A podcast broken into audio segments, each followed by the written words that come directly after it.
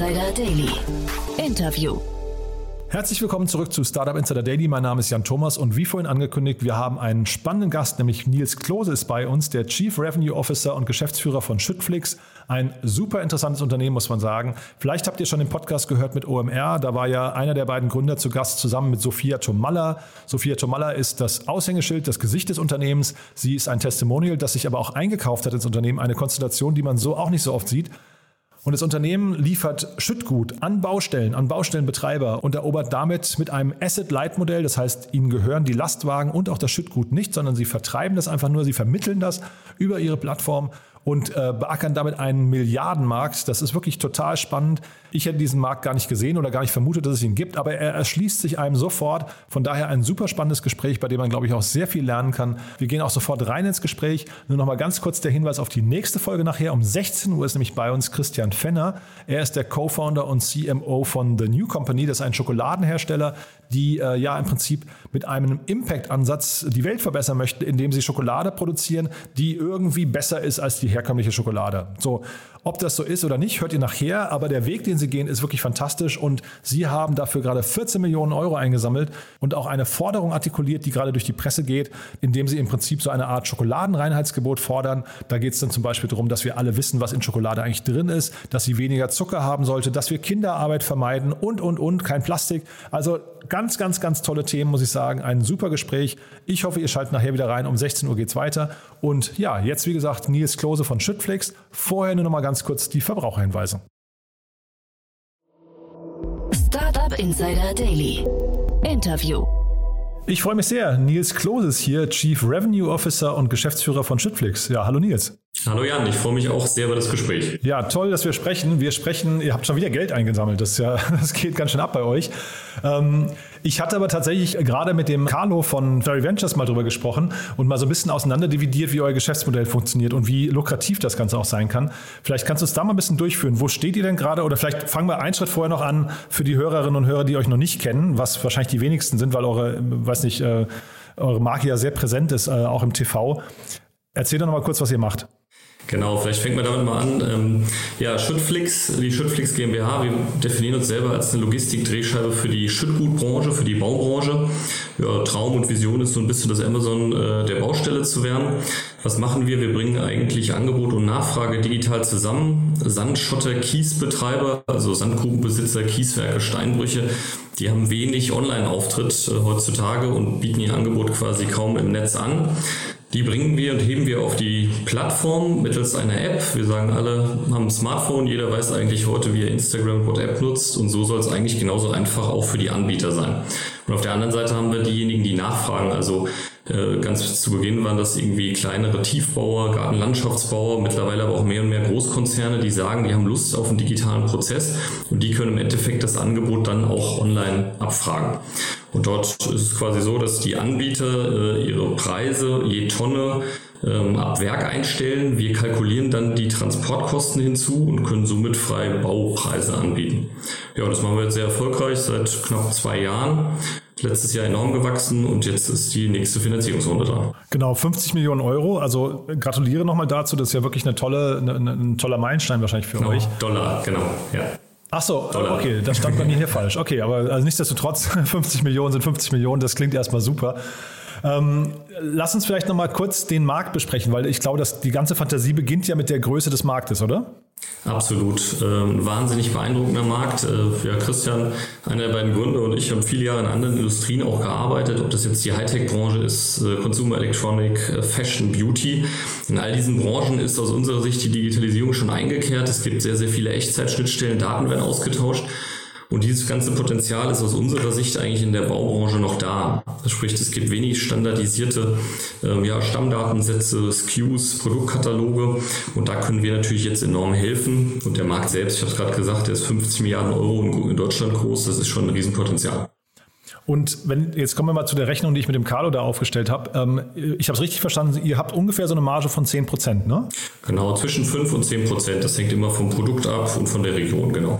Aber es ist ja jetzt natürlich ein sehr sperriges Gut. Ne? Ähm, das heißt, ähm, wie, wie geht ihr da vor? Also, also wann, ich verstehe jetzt richtig, da sind 50 Milliarden, die es irgendwie zu heben gibt, aber zeitgleich, wie kommt man da ran? Genau, also wir kommen sehr vom Prozess. Ähm, wir glauben daran, dass wir in der Lage sind, die Baustelle nachhaltig besser zu machen, performanter zu machen und dass wir den Alltag der Leute auf den Baustellen, der Poliere, der Schachtmeister, der Bauleiter und der Einkäufer einfach, dass der vereinfacht werden kann.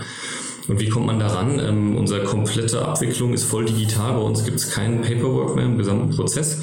Das heißt Lieferscheine, Ablieferbelege und so weiter. All das wird digitalisiert bei uns, äh, funktioniert dann mit Fotobeleg.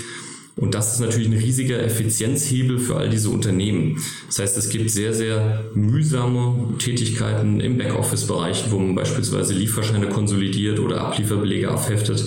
All das ist bei uns quasi Historie. Die Daten sind online verfügbar, man kann sie jederzeit abrufen. Und damit können wir natürlich in einen automatisierten Prozess gehen. Und da hebt man natürlich enormes Einsparpotenzial. Und so rechnet sich das auch schnell.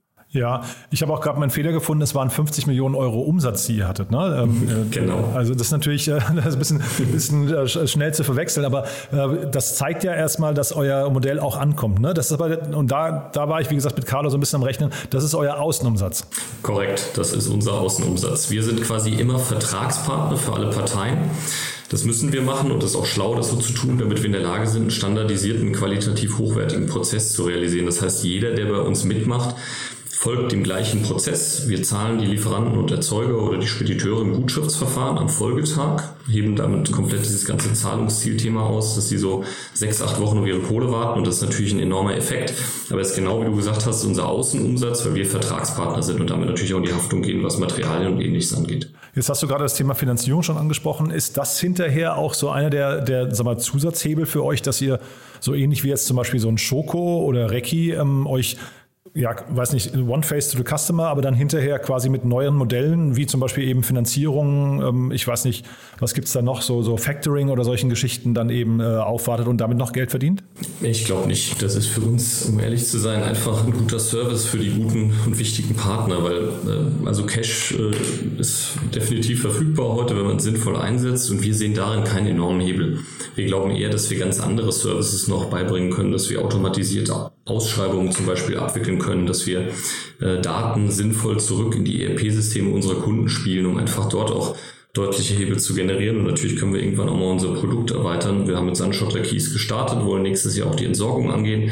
Das sind Themen, wo wir eher in Produktbreite denken, weniger in ja, Factoring-Lösungen oder ähnlichem. Wie, wie kamt ihr denn auf das ganze Modell? Das muss ich ja trotzdem nochmal fragen, weil das, also man, man, ich meine, jeder sieht Baustellen, aber nicht jeder denkt da sofort an äh, potenzielle Umsatz, ähm, weiß nicht, Erlöse. Äh, wie kamt ihr da drauf? Ja, also Christian, mein Co-Geschäftsführer, der hat vor vielen Jahren, einen Bauernhof in der Nähe von Herford und ähm, er wollte irgendwie die Terrasse neu pflastern und hat dann für sich gesagt, er bestellt jetzt mal Sandschotter Kies, das was er braucht für die Verarbeitung. Da gibt es zwei Einfahrten an dem Bauernhof. Er hat mehrfach am Telefon und natürlich auch in der Bestellung gesagt, bitte die linke Einfahrt nehmen, direkt neben dem Baum abkippen.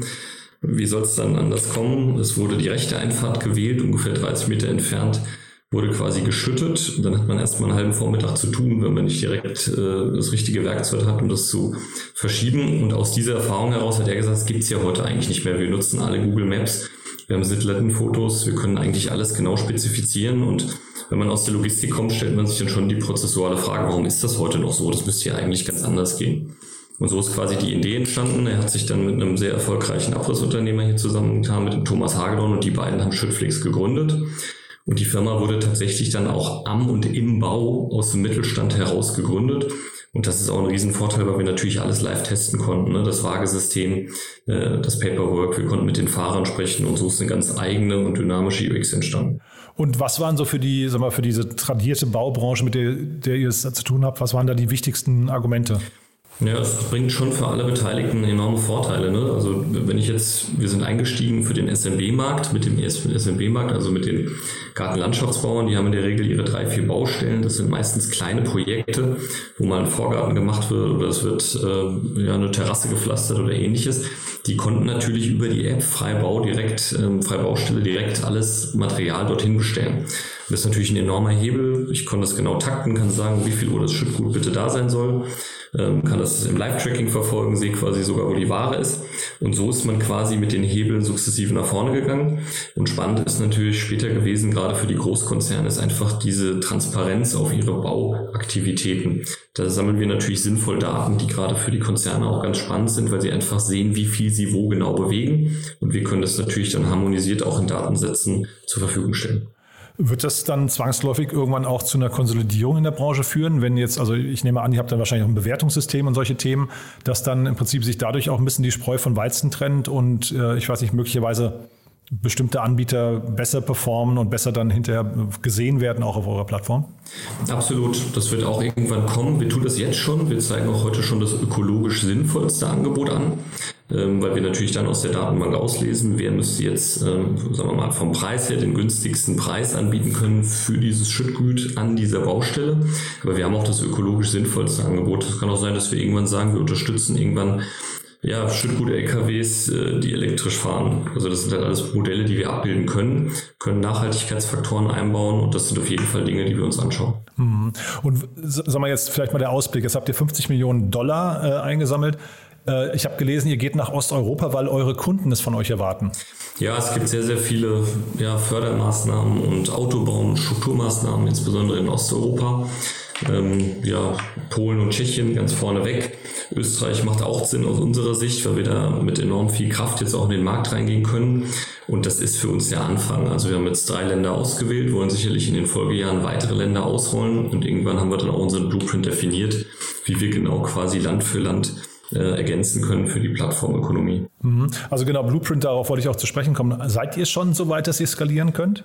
Müssen wir. Also wir sind jetzt dreieinhalbfach im Umsatz gewachsen im Vergleich zum Vorjahr. Wir haben einiges vor im kommenden Jahr sind mit einer enormen Dynamik unterwegs. Allein der Personalaufbau von knapp 35 auf über ähm, ja, 130 Mitarbeiter zeigt, was wir da gerade tun.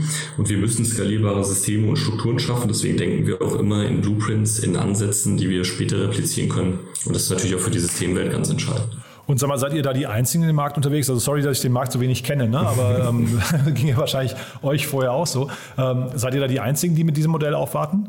Ja, es gibt die ersten Pflänzchen kommen, es gibt die ersten Wettbewerber, die das äh, in, im Bereich Stoffstrommanagement abwickeln, die sich von der Bodenbörse an das Thema ranrobben. Aber es ist tatsächlich so, dass unser Modell mit der Prozesstiefe haben wir jetzt noch nirgendwo gesichtet.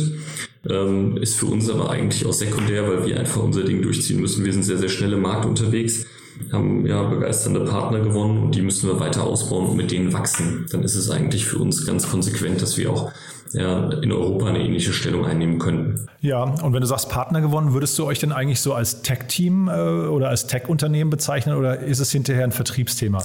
Es ist genau die Kombination daraus. Das ist auch ganz spannend für unsere eigene Unternehmenskultur. Äh, wir definieren uns schon als Tech-Unternehmen, weil die Plattform ist natürlich das Asset mit der Prozessintelligenz und der Art und Weise, wie wir das umsetzen. Aber es ist genau die Kunst, die wir gerade versuchen hinzubekommen. Wir haben unendlich viel Erfahrung auch aus der Baubranche. Wir haben sehr, sehr erfahren erfahrenes Entsorgungsteam, die zum Teil über 25 Jahre analoges Stoffstrommanagement gemacht haben. Und diese beiden Parteien sinnvoll zu verheiraten und die bei uns kulturell zu verankern, das ist eigentlich die Kunst. Und wenn das gelingt, haben wir natürlich das Know-how aus beiden Welten am besten vereint. Mhm. Äh, in eurem Cap-Table finde ich spannend, die Flixbus-Gründer sind ja bei euch investiert, ne? Ja, sind einige am Start. Das sieht man nicht so, wir gehen da so selten mit hausieren, aber es sind wirklich einige sehr interessante Partner, die wir da auch äh, gewinnen konnten, die auch an das Modell glauben. Ja, Speed Invest ist investiert, HP Capital ist investiert, Draper Esprit ist jetzt mit an Bord, die haben die Runde angeführt und es sind tatsächlich auch ein paar sehr erfolgreiche Unternehmer äh, auch mit am Start, was für uns natürlich toll ist, weil sie damit auch das Modell bestätigen und ans glauben. Ja, genau, aber ich wollte die Flixbus-Gründe nochmal hervorheben, weil, äh, sag mal, die haben ja auch ein Asset-Light-Modell. Ne? Das heißt, da hat man relativ viele Parallelen zu euch. Gab das bei euch mal Diskussionen intern, ähm, ob Asset-Light oder Asset-Heavy? Äh, Gab es nie. Wir kommen beide aus der Plattformökonomie über Jahre hinweg. Das ist für uns das deutlich smartere Modell. Und es gibt auch ganz andere Herausforderungen, wenn ich natürlich in ein Asset-Geschäft reingehe später. Wir glauben, dass wir in der Funktion, so wie wir es aufgebaut haben, eigentlich das ideale Modell gewählt haben. Mhm. Aber Könntest du dir das nochmal äh, noch vorstellen, dass man da das hinterher zum Beispiel kombiniert? Also vielleicht kann man die Modelle nochmal äh, sag mal, gegenüberstellen. Also ihr vermittelt quasi an Drittunternehmen, ja, das ist, das ist euer Modell mhm. und die kommen mit ihren eigenen kompletten Logistiken und Einkaufsprozessen und so weiter. Das fasst ihr gar nicht an. Ne?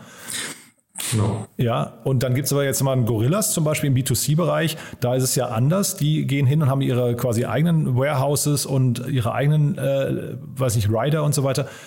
Also wenn man jetzt diese beiden Modelle mal gegenüberstellt, hat das beides für sich seinen Reiz und seine Berechtigung oder würdest du sagen, Gorillas sind eigentlich dämlich, dass sie das nicht auch so machen? Nee, das hat beides seine Berechtigung. Für uns ist es aber zum jetzigen Zeitpunkt einfach äh, während des Wachstums überhaupt nicht notwendig, das zu tun. Ich glaube, wenn man später so ein Amazon hat und ich habe eine derartige Marktdominanz, dass ich auch abhängig bin von den Kapazitäten im Markt, dann ist das was, was man sich anschauen kann. Für uns ist es aber heute kein Fokusthema. Wir wollen erst die Plattform ausrollen und vielleicht kommt das irgendwann mal. Ich denke aber, da müssen wir unseren Partnern gegenüber auch fair sein. Die kommen ja auf die Plattform, weil sie ihre Wertschöpfung realisieren können. Wenn wir jetzt sagen, wir bauen ein eigenes Flottenmanagement auf, irgendwie wird das nicht passen. Mhm. Nee, das ist genau, genau so eine Frage, die sich dann stellt, finde ich. Ne? Aber das könnte ja auch von den Investoren irgendwann wirklich gefordert werden. Ja, das Schöne ist, die, also die fordern natürlich auch von uns Wachstum und Gas und dass wir erfolgreich sind, aber wir treiben sehr, sehr viel noch aus uns selbst heraus, was ein wunderbares äh, Privileg ist. Hoffen auch, dass das noch ein bisschen so sein kann. Wir haben sehr, sehr gute Diskussionen, auch strategischer Natur, ob das die Region ist, in die wir wachsen wollen, ob das das Produkt ist, was wir erweitern wollen oder überhaupt der gesamte Lösungsansatz. Aber es ist schon sehr, sehr gut und es macht auch Spaß, dass wir so autark arbeiten können. Mhm. Ein äh, anderer, weiß gar nicht, Investor oder Teilnehmer bei euch im Cap Table ist Sophia Tomalla. Äh, vielleicht kannst du über die, also das ist ja eine sehr besondere ähm, Konstellation dahingehend, dass sie sehr präsent ist bei euch. Ne? Das heißt, vielleicht kannst du die Strategie nochmal kurz erklären. Ja, die passt einfach wie Faust aufs Auge, Sophia. Ne? Also ist sehr bodenständig, ist klar in der Ansage, passt aus unserer Sicht sehr gut in die Baubranche, ihr gefällt es auch.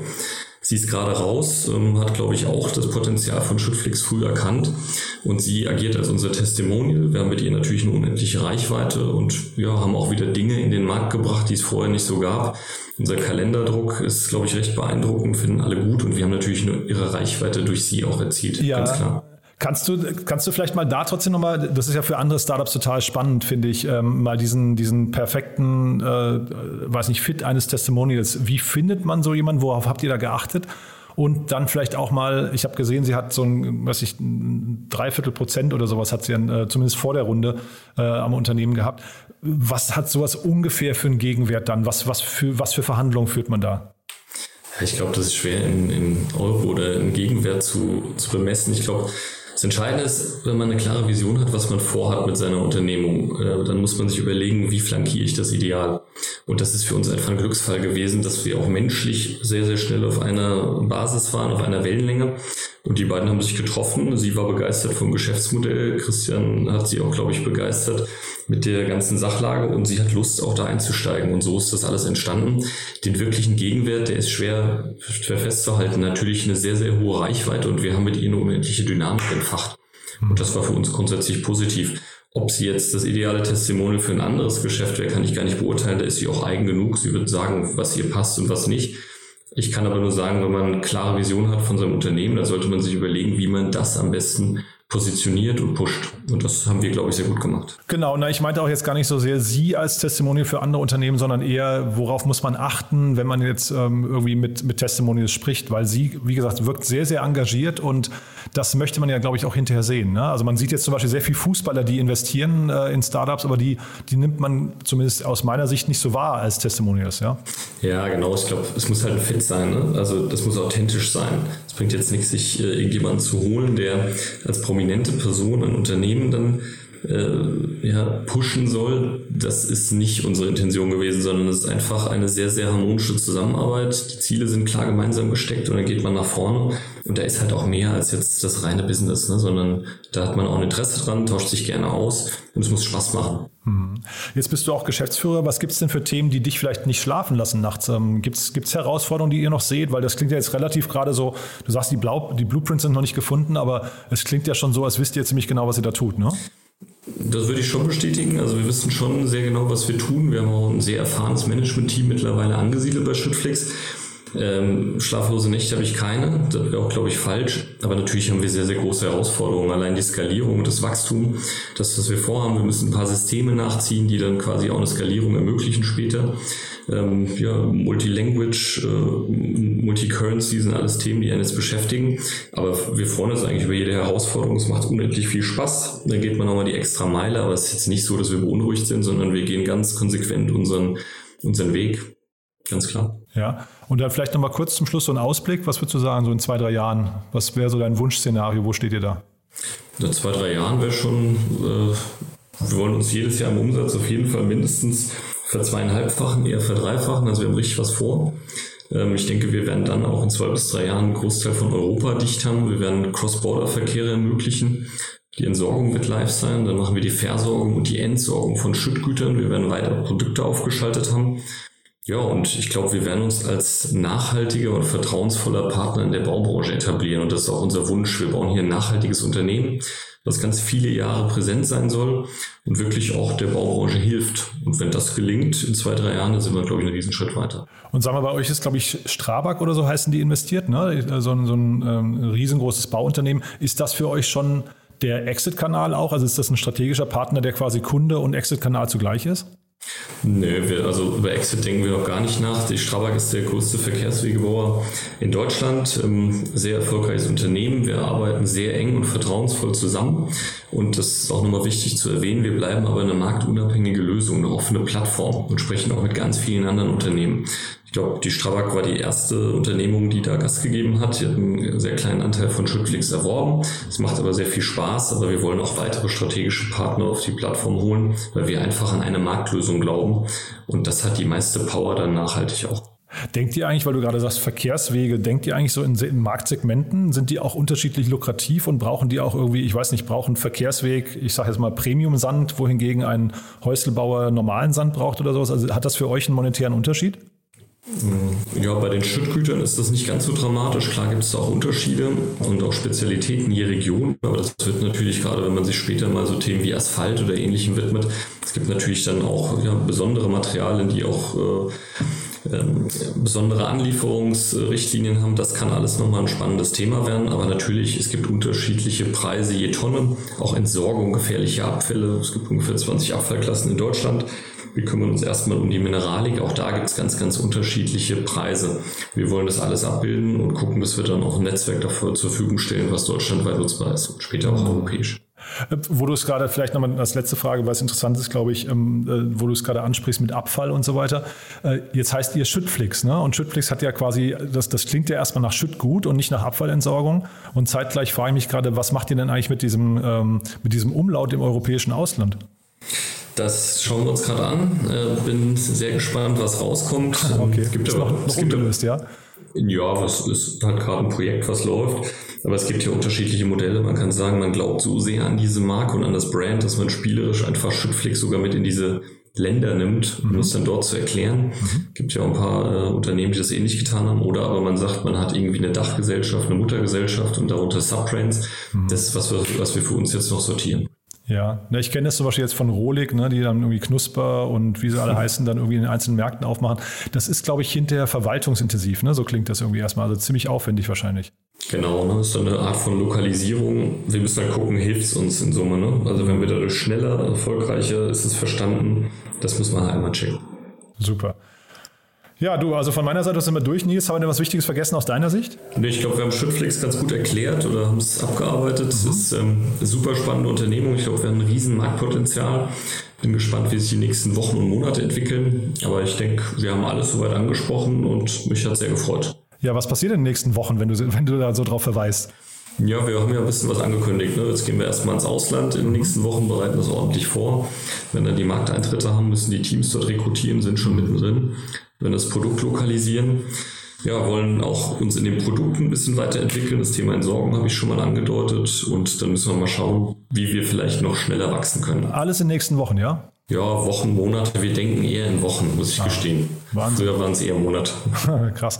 Und äh, wo du es gerade ansprichst, Mitarbeiter sucht ihr gerade auch in Deutschland? Absolut. Wir suchen nach wie vor, wir haben sehr viele Stellen offen, rekrutieren sehr aus, aus den bestehenden Netzwerken, aber kriegen auch einen wahnsinnigen proaktiven Zulauf mittlerweile. Aha. Also man merkt schon, dass wir da auch irgendwie im Markt angekommen sind. Es gibt sehr viele Interessenten, die sich auch proaktiv bei uns melden, aber insbesondere im Tech-Bereich, im Produktbereich, aber auch in den Vertriebs- Themen im Key Account Management und im Vertrieb ähm, finden wir weiterhin sehr, sehr gute Leute und das macht auch Spaß. Und ich glaube, ihr sitzt in Gütersloh eigentlich, ne, oder? Genau, wir haben eine Zwei-Standort-Strategie heute. Ähm, Gütersloh sind wir gegründet und das ist auch nach wie vor unser Headquarter, wenn man es so nennen darf. Wir haben aber auch mittlerweile einen ähnlich großen Standort in Köln, ziehen dort, dort um. Wir bauen auch zwei Büros. Ab Ende 2022 und 2023 haben wir dann eigene Gebäude und glauben auch, dass das nochmal ein Mehrwert ist, dass man einfach sagt, wir zeigen, dass wir hier nach vorne preschen, klar an unser Produkt glauben und an den Markt. Und da werden wir selbst auch nochmal investieren in Gebäude und eigene Büros. Ne? Super, Nils. Dann würde ich sagen, wir bleiben in Kontakt. Wenn es bei euch große News oder Bewegungen gibt, dann sag gern Bescheid, dann äh, machen wir eine Fortsetzung. Das machen wir sehr gerne. Herzlichen Dank. Ja, ich danke dir auch. Ne? Und dann bis zum nächsten Mal. Ciao, ciao. Ja, bis dann. Tschüss. Startup Insider Daily, der tägliche Nachrichtenpodcast der deutschen Startup-Szene. So, das war Nils Klose, der Geschäftsführer von Schüttflix. Ich hoffe, es hat euch Spaß gemacht. Wenn dem so sein sollte, wie immer die Bitte, empfehlt uns doch gerne weiter an eure Freunde, Bekannte oder vor allem eben an Startup-Enthusiasten, an Menschen, die sich einfach interessieren, wie Geschäftsmodelle funktionieren, wie Digitalisierung funktioniert oder wie man eine althergebrachte Branche wie die Baubranche von links auf rechts drehen kann. Wenn ihr so jemanden kennt und der oder die diesen Podcast noch nicht kennt, dann schon mal vielen Dank im Vorfeld, wenn ihr den weiterempfehlt. Abschließend nur nochmal der Hinweis, am besten ihr abonniert uns entweder im Podcast-Feed oder auf LinkedIn. In beiden Fällen bekommt ihr auf jeden Fall alles mit, was wir hier tun. Und äh, ihr merkt ja schon, ich glaube, es lohnt sich. Wir haben wirklich so viele spannende Gäste und es gibt so viel zu erzählen und so viel zu lernen. Also in diesem Sinne dafür schon mal vielen Dank und ja, ich hoffe, wir hören uns nachher wieder. Um 16 Uhr geht es weiter, dann mit Christian Fenner, dem Co-Founder und CMO von The New Company. Bis dahin, alles Gute. Ciao, ciao.